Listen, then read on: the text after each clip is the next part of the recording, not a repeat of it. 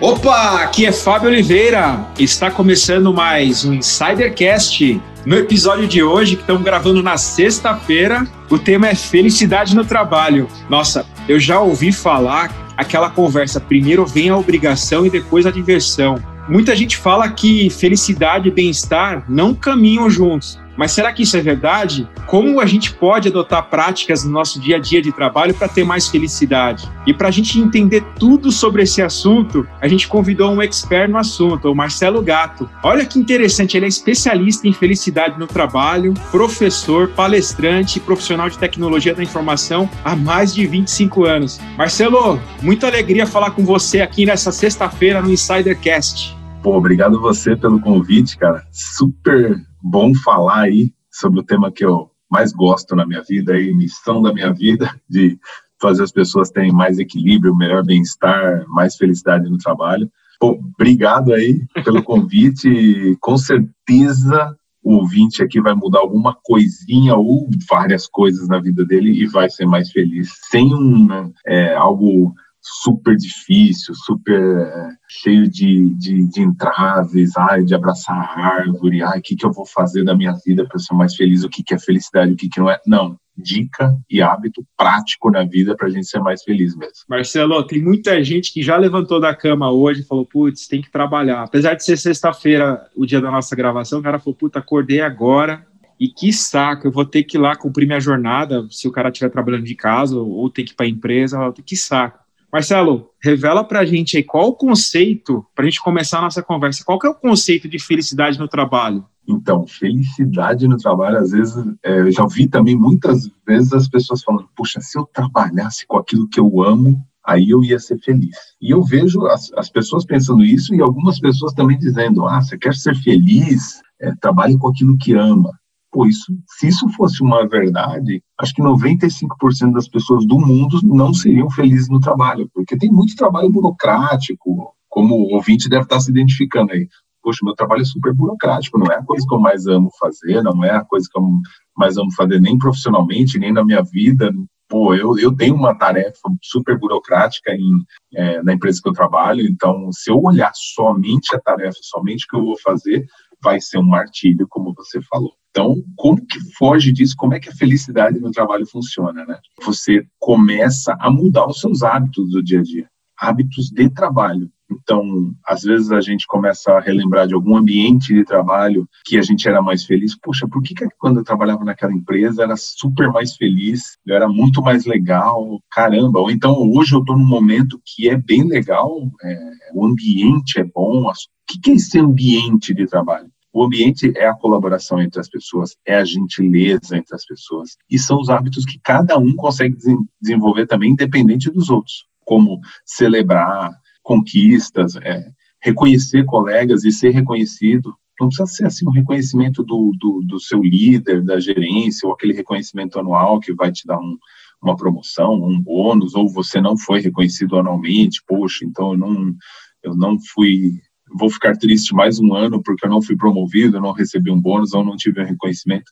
Não, reconhecimento como um hábito constante, celebração como um hábito constante no dia a dia de trabalho.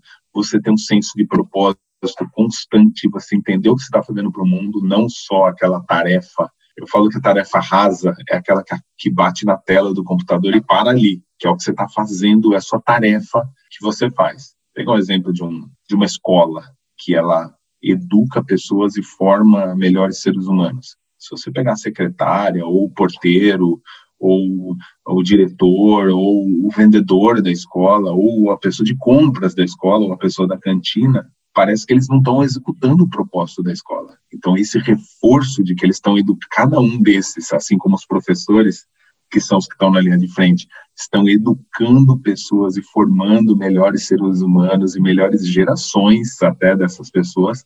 Então, esse reforço de propósito também aumenta a felicidade no trabalho e deixa de ser um martírio você saber que está fazendo um mundo melhor e fazendo a vida das pessoas melhor, né? Marcelo, o martírio, eu lembro até na minha carreira, por vários, por vários períodos da minha carreira, chegava o domingo à tarde, Chegava o domingo à noite, aquela hora do Fantástico, sabe?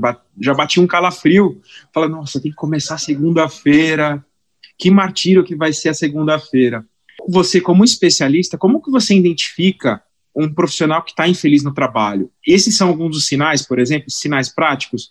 Aí bateu domingo já, já tô assustado, já tô com, com aquela com aquela angústia. Conta pra gente. É, o domingo, o domingo é terrível, né? Porque a segunda-feira até tem uma, acho que não sei se é uma empresa ou é uma, não lembro o que, que era que é I Love Mondays. Acho que é uma empresa, não sei se é aqui. É. Mas assim, eu comecei a ver o, o, o I Love Mondays pensar em amar as segundas-feiras, né? Comecei, pô, por que, que temos que amar as segundas-feiras, né? O sinal é esse mesmo. Quando, quando você começa a odiar a segunda, até a sexta-feira, às cinco da tarde, você está odiando aquele tempo que você encara como eu estou trocando meu esforço e meu tempo por dinheiro. Gente, eu também tenho conta para pagar, eu também quero ganhar mais, eu também, muitos dias de trabalho, eu vou lá trocar o meu esforço, eu não queria estar trabalhando, eu vou lá trocar o meu esforço, o meu tempo por dinheiro, é natural, essa é a natureza do trabalho. Mas quando você fica só com esse peso, só com esta troca, é o primeiro sinal. Então não importa se você faz até a melhor profissão do mundo, sempre cito o Neymar, que tem os maiores salários do mundo, mora em Paris, é um cara assim, profissional sensacional, faz o que ama, quer jogar bola, ele não estava engajado com o Paris Saint-Germain. Ele estava a fim de voltar para o Barcelona. Não queria ficar lá. Por quê? Porque para ele estava virando um peso aquilo. Não era bom para ele. Ele sentiu que ele não estava engajado com aquilo. Não era, não estava fazendo ele feliz. Então, se, os sinais, se o dia a dia de trabalho começa a ser constantemente um dia ruim, você começa a evitar reuniões, evitar pessoas, prefere trabalhar sozinho. Ah, eu prefiro trabalhar sozinho. Eu vi uma frase legal de uma amiga: quanto mais conheço as pessoas, mais eu amo os cachorros. É sinal de que você está infeliz no trabalho. Então, esse tipo de, de, de sinal é o que começa já a ser um alerta: olha, você precisa mudar alguns hábitos para ser mais feliz no trabalho e mais feliz na tua vida. Porque o que, que automaticamente vai acontecer também, já puxando aqui mais uma, mais uma da ciência, quando você começa a ficar infeliz no trabalho, você começa a buscar objetivos. Ah, eu quero um salário X, eu quero um cargo Y, ah, eu quero atingir objetivos mensais, anuais. Os objetivos eu também quero, eu também quero comprar uma casa maior, eu também quero comprar um carro, eu também quero ganhar mais. Só que o objetivo e o atingimento dele não fazem ninguém mais feliz. Trazendo o histórico, por exemplo, da, da própria ciência da felicidade, que começou com uma disciplina em Harvard, é, descobriu que a gente buscar objetivos pontuais e atingir eles não aumenta a nossa felicidade, tem um pico de euforia, a gente sobe a felicidade e logo volta ao mesmo nível inicial. Mas o que muda o nosso dia a dia é ter hábitos diários de, de reconhecimento, de ter um senso de propósito, você pegar uma habilidade sua e pôr em prática em algum projeto ou até ensinar alguém. Então, por isso que eu vejo os professores, o pessoal fala, pô, professor, é, sei lá, ganha mal, mas tem, mas é o que ela ama fazer, porque tem um senso de propósito ali, todo dia ela está vendo pessoas aprenderem com a habilidade dela. Então, olha que tremenda a profissão do professor, ou do policial, ou do médico, que é natural eles terem o um propósito escancarado no dia a dia. Mas quem não tem, busque as suas habilidades também, coloque elas em prática, seja pessoais ou profissionais, que você vai também aumentando a sua felicidade. Então, só recapitulando, o que vai te fazer menos feliz, que você vai ver ali, é primeiro você começar a se isolar, começar a ter dias que você começa a fugir de, de obrigações, de reuniões ou de pessoas, começa a criticar muito pessoas e começa a querer buscar objetivos, é, quer é, ficar rico logo, ou atingir outro cargo, mudar de empresa, nada disso vai te fazer muito mais feliz, mas se você colocar hábitos no seu dia a dia, em qualquer lugar, qualquer lugar, você vai ser mais feliz. Marcelo, você falou da questão do senso de propósito, de curtir a jornada, né, até chegar ao seu objetivo, aproveitar a jornada com felicidade, seja no trabalho. Quais dicas práticas você daria para o ouvinte do Insidercast de como ele pode ser mais feliz agora, no trabalho que ele está atualmente? Dica tremenda. Se você não tem uma ferramenta de reconhecimento na sua empresa, use o LinkedIn ou o Instagram ou um e-mail. Mas, assim, semanalmente envia um reconhecimento é, para alguém que fez algo diferente para você naquela semana. Poxa, obrigado, Fábio, por ter me convidado para falar de felicidade no trabalho, é um tema que eu amo. Cara, eu estou fazendo um reconhecimento de verdade aqui. Obrigado, Fábio, porque, cara, você mudou a minha semana, mudou meu dia. Desde o convite lá, eu já fiquei com, com euforia, porque é algo que me faz muito bem. Essa oportunidade de estar falando aqui para você e para os ouvintes é algo que está me fazendo mais feliz mesmo, porque eu estou passando aqui um conhecimento que eu acredito muito. Então, pegue um conhecimento que você acredita muito, compartilhe com as pessoas. Faça um post numa rede social, faça um post de algo. Estou um, falando de um conhecimento, de uma habilidade que você tem ou se, se ofereça para dar um, uma micromentoria para um colega de trabalho. Como eu falei no começo, reconheça os colegas de trabalho que te ensinaram algo, que te ajudaram algo. Celebre alguma conquista ali, não como parece é, que eu estou me contradizendo aqui, porque eu falei que os objetivos não levam a aumentar a felicidade. O objetivo por si só não, mas se você tem vários objetivos e você celebra, não só a celebração todos os dias, celebrar aniversários da semana. Quem fez aniversário da semana, vamos celebrar, vamos celebrar aniversário antes do mês, vamos celebrar a conquista, fechamento do, do, do nosso do ano fiscal, de um mês, algum trabalho, algum marco periódico do trabalho que vocês atingiram, um projeto entregue, celebrem. Então, essas são dicas que eu, que eu coloco como as mais fundamentais para a nossa semana: reconhecer, é, oferecer um conhecimento para alguém, celebrar e diariamente ter esse senso de propósito e identidade. Eu falo de uma coisa que eu faço, eu me olho no espelho, a hora que eu acordo, eu falo, cara, eu vou transformar o mundo mais uma vez hoje, seja ele da forma fácil ou da forma difícil. A forma fácil é falando de felicidade no trabalho, falando diretamente com as pessoas. A forma difícil de eu ver através do, da minha ocupação, que ela não é uma ocupação de fronte lá, como eu dei um exemplo do professor, eu seria o secretário da escola, mas eu sei que eu estaria educando, educando pessoas. E eu também olhar para a minha pessoa, saber das minhas habilidades, das minhas capacidades, e não deixar que o tempo e o dia a dia transformem a gente num nada, né? Naturalmente nossa identidade é sempre bombardeada. Ah, eu fui preterido é, numa promoção, ou eu não fui chamado para essa oportunidade, ou não, não, não aconteceu aquilo comigo numa rede social, o meu post, a minha postagem não teve um, um, um grande alcance, o que é importante para mim, não pelo, pelos likes, vamos dizer assim, mas pela quantidade de pessoas que estão lendo, interagindo, e que eu falo, poxa, estou conseguindo atingir o meu propósito interagindo com essas pessoas. Mas, assim, independente disso, de tudo isso, eu sei do, do que eu tenho como missão, do que eu sou chamado, do que eu tenho como habilidade.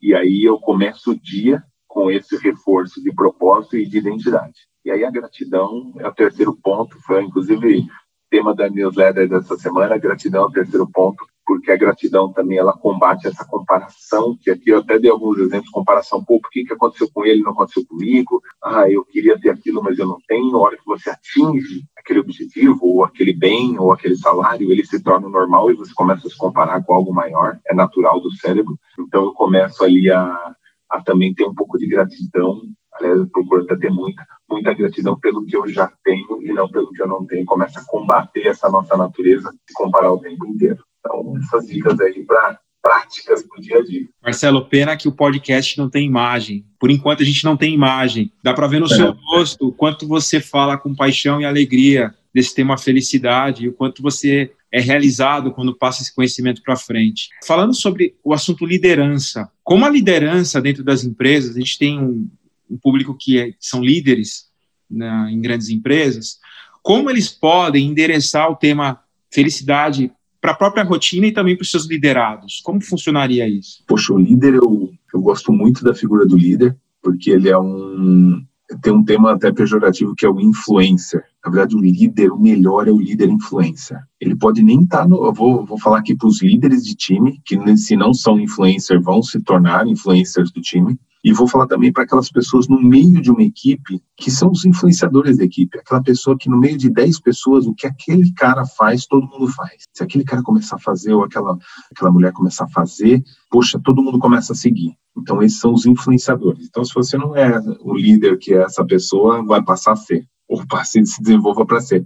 Mas o importante é, dê o exemplo. Então, reconheça os pares. Puxe você, líder, a celebração líder, inicie uma reunião com uma apresentação de sempre alguém do time falando sobre uma habilidade ou um conhecimento que tem. Isso vai gerar, além de uma empatia, as pessoas, os outros membros do grupo vão falar: Poxa, eu conheço mais essa pessoa, eu sei o que eu posso ajudar ela, eu sei o que ela pode me ajudar. Então começa a gerar esse senso de colaboração, essa empatia e esse senso de família mesmo, assim, porque as pessoas começam a se abrir ali da vida pessoal. Poxa, eu sou faixa preta de judô, ou eu tenho um conhecimento específico aqui da nossa área. Poxa, me ensina isso, o resto do time vai acabar vendo isso e isso vai aumentar a felicidade do seu time inteiro, líder. Então, faça essas apresentações, essas é, estímulo a compartilhar habilidades e conhecimentos, é, seja o primeiro a celebrar, seja o primeiro a reconhecer, divulgue o propósito das, da empresa que vocês estão atingindo, mesmo sendo uma área de apoio, uma área de back-office, e seja esse influenciador, que se você fizer,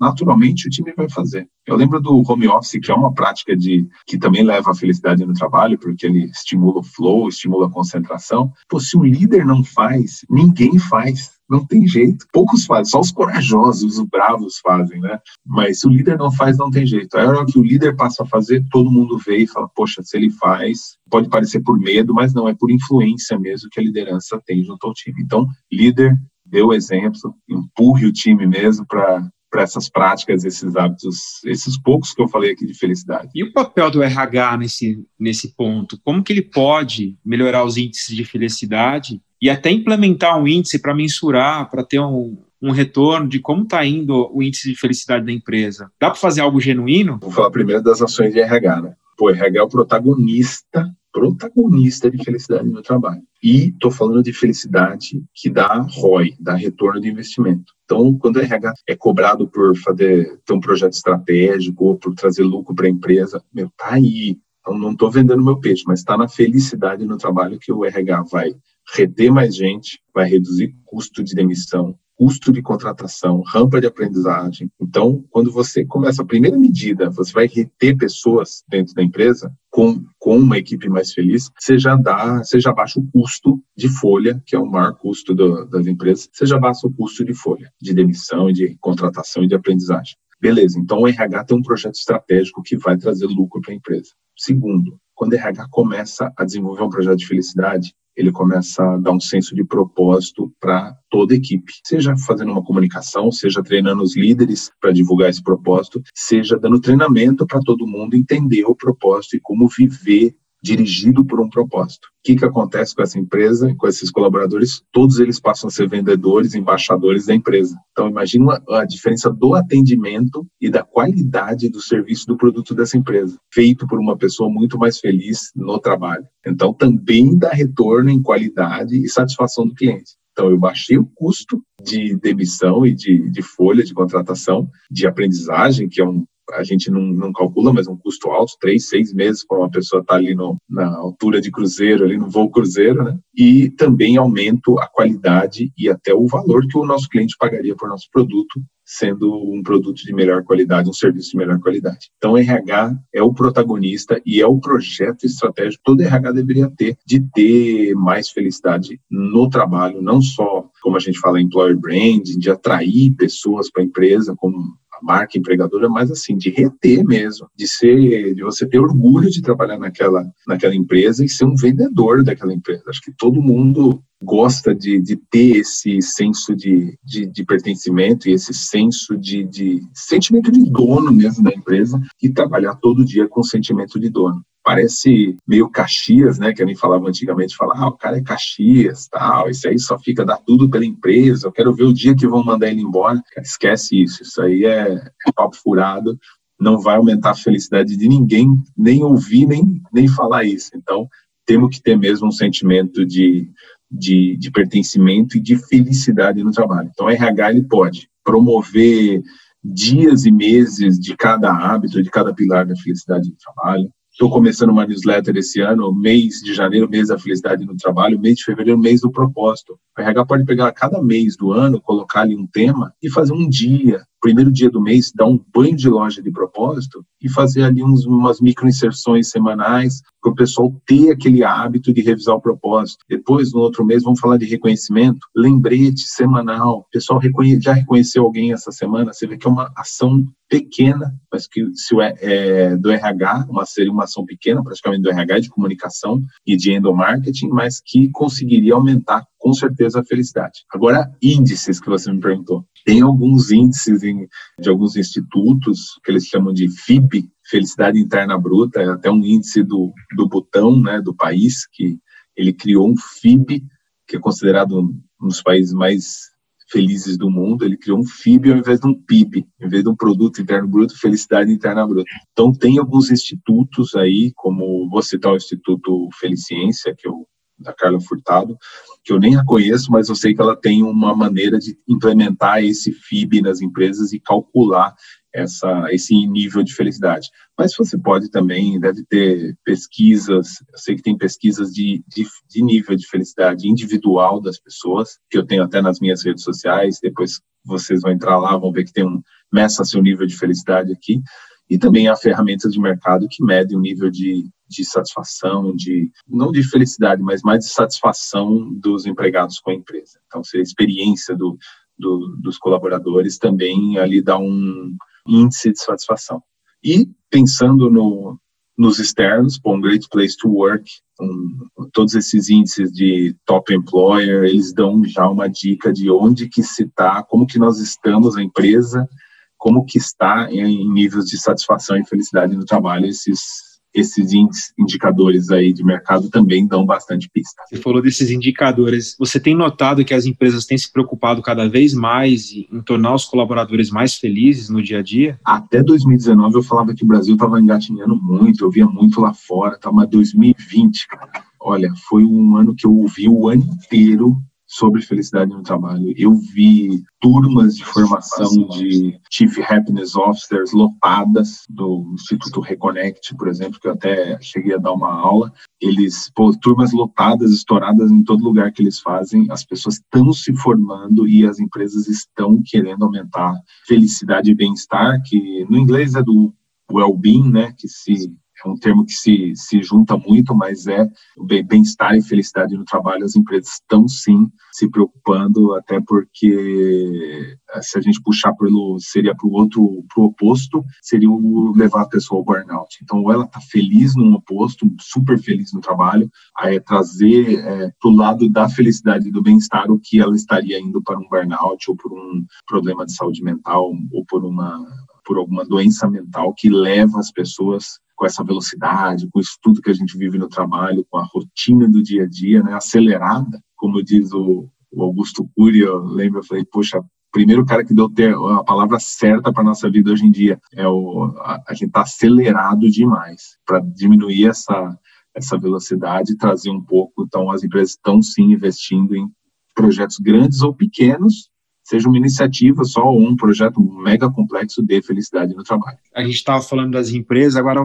voltar um pouquinho nas pessoas. E numa das suas publicações você comentou muito sobre o mindset fixo pessoas que têm mindset fixo, isso interrompe um pouco o crescimento, a felicidade dela no trabalho. Você poderia dar um exemplo para os nossos ouvintes de como seria o mindset fixo e o mindset de crescimento? Legal, vou dar um exemplo da minha própria vida. Você vê que ninguém está ileso e eu gosto de dar um exemplo meu, porque ninguém é totalmente de crescimento nem totalmente fixo. Tem áreas e áreas, cada ponto da nossa vida de crescimento ou fixo. Vou pegar um exemplo meu. Eu, durante 15 anos atrás, eu liderei times pequenos, médios e muito grandes, com mais de 100 pessoas. De uns 10 anos para cá, eu não lidero mais equipes. E isso acabou me colocando num, com um mindset fixo na minha vida de que eu, poxa, eu não seria um bom líder. Poxa, eu não, eu não lidero bem. Eu acho que eu liderava bem, eu acabei sendo desligado de uma empresa, depois o projeto foi super difícil, eu saí desse projeto também para entrar na empresa que eu estou atualmente. Então eu, eu meio que tive um mindset fixo de que eu não era bom, um bom líder, não era bom em liderança. E eu mantive esse mindset fixo por bons anos, até que uns anos, um tempinho atrás, acho que menos de um ano atrás, eu virei a chave e falei, não, peraí, eu não sou um bom líder ainda. Eu consigo ser, eu vou exercitar, eu vou começar a praticar. E eu comecei a praticar uma liderança, é, vamos dizer, extraoficial, em grupos paralelos, em equipes que eu atendia. Então, eu comecei a me colocar numa situação de liderança. Então, o mindset fixo é aquilo que você acredita que você não é bom e que você não seria bom nunca. Ah, isso daqui não é para mim poxa, vou falar de bem material, poxa, mansão, casona, casa na praia, isso aqui nunca ninguém teve na minha família, isso aqui não é para mim. Ou alguém falou alguma coisa da minha infância que eu não ia ser nada na vida, ou que eu não era bom nisso ou naquilo, ah, então eu fixo esse mindset e estabeleço que eu não sou bom naquilo. Isso é um mindset fixo, que é o que eu fiz um pouco com a minha liderança. Como que você converte isso num mindset de crescimento? Você responde que você não é bom naquilo ainda, mas que você consegue se desenvolver. Tem até uns quatro passos de, de você mudar um mindset fixo para um mindset de crescimento, que é você ouve um mindset fixo, você percebe que é um mindset fixo falando, você conversa com ele como se fosse uma outra pessoa e você responde com um mindset de crescimento. Tipo, não, você não é um bom líder, Marcelo. Poxa, eu vou me desenvolver como um bom líder. Eu não sou ainda. Eu vou me desenvolver. Eu não falava bem. No, nosso primeiro vídeo que eu gravei para rede social é terrível gravei 18 vídeos para sair um. Hoje, dificilmente eu repito um vídeo, só quando eu erro muito feio. Então, eu era ruim gravando vídeo. Eu não me achava bom no vídeo. E, de repente, hoje, tá tudo bem, tá ok. Outro sintoma do mindset fixo é a busca da perfeição. E o mindset de crescimento, ok, entrega e vamos para o próximo. A gente se cobra, às vezes, demais de uma perfeição, se compara demais, cria esse mindset fixo. E o mindset de crescimento é faz, entrega e vai crescendo com, na trajetória, no caminho. Aí você vai crescendo, vai melhorando e vai tendo esse crescimento. Esse é o mindset de crescimento, é crescer com o um aprendizado. Então a gente pode falar de mindset aqui, fazer um podcast só de mindset, mas no trabalho me toca muito isso, o que, você se limita e, e como fazer isso não ser um limite na sua vida. Isso que eu ia te fazer um convite para a gente já marcar uma segunda rodada,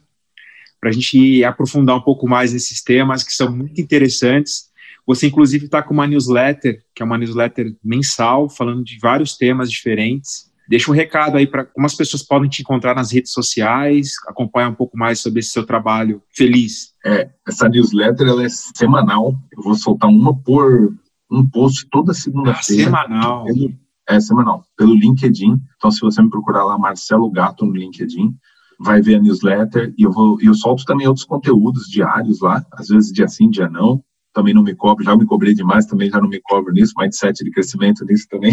então, Marcelo Gato no LinkedIn, se inscreve na newsletter, eu vou correr um projeto de felicidade no trabalho para o ano inteiro. Você que é indivíduo, quer ser mais feliz no trabalho, vai ter sempre a dica para você. Você que é líder, sempre vai ter a dica para você. E para você que é RH, também sempre vai ter a dica para você. As três maneiras do tema abordado na semana você como indivíduo, você como líder, você como RH, eu vou passar ali a dica de como implementar e como ficar resgatando a felicidade no trabalho durante um ano inteiro. É, então, Marcelo Gato no LinkedIn. Eu publico alguns conteúdos muito parecidos, às vezes alguma coisa diferente no Instagram, que é mmgato, de Marcelo Mota Gato. mmgato Mota é o, é o nome do meio aí. E também tem um canal no, no YouTube, mas está meio ali enferrujado. Eu vou colocar ali assim que der um, um, uns vídeos ali. E que eu fiz umas entrevistas da felicidade muito rico, o que eu gravei ali também poxa, aprendi tanto, achei que eu ia ensinar a galera, aprendi com cada um que deu uma entrevista sobre como ele é mais feliz no trabalho, como ele promove felicidade no trabalho, falei com RHs, falei com líderes, falei com, com pessoas que são Chief Happiness Officers, então foi público bem variado, pessoal de tecnologia, é, pessoal que conhece muito sobre diversidade e pluralidade, então canal do YouTube também Marcelo Gato, e estou à disposição de todo mundo me peçam ajuda, mandem no direct, mandem no post. Tô aqui, o Fábio está de prova aqui, me chamou, eu tô dentro. Isso aqui para mim é missão de vida. A gente faz um, um, projeto do tamanho que for possível, aí do tamanho que cada um precisar. A gente vai ajudando da maneira como como puder mesmo, sem compromisso ou com compromisso.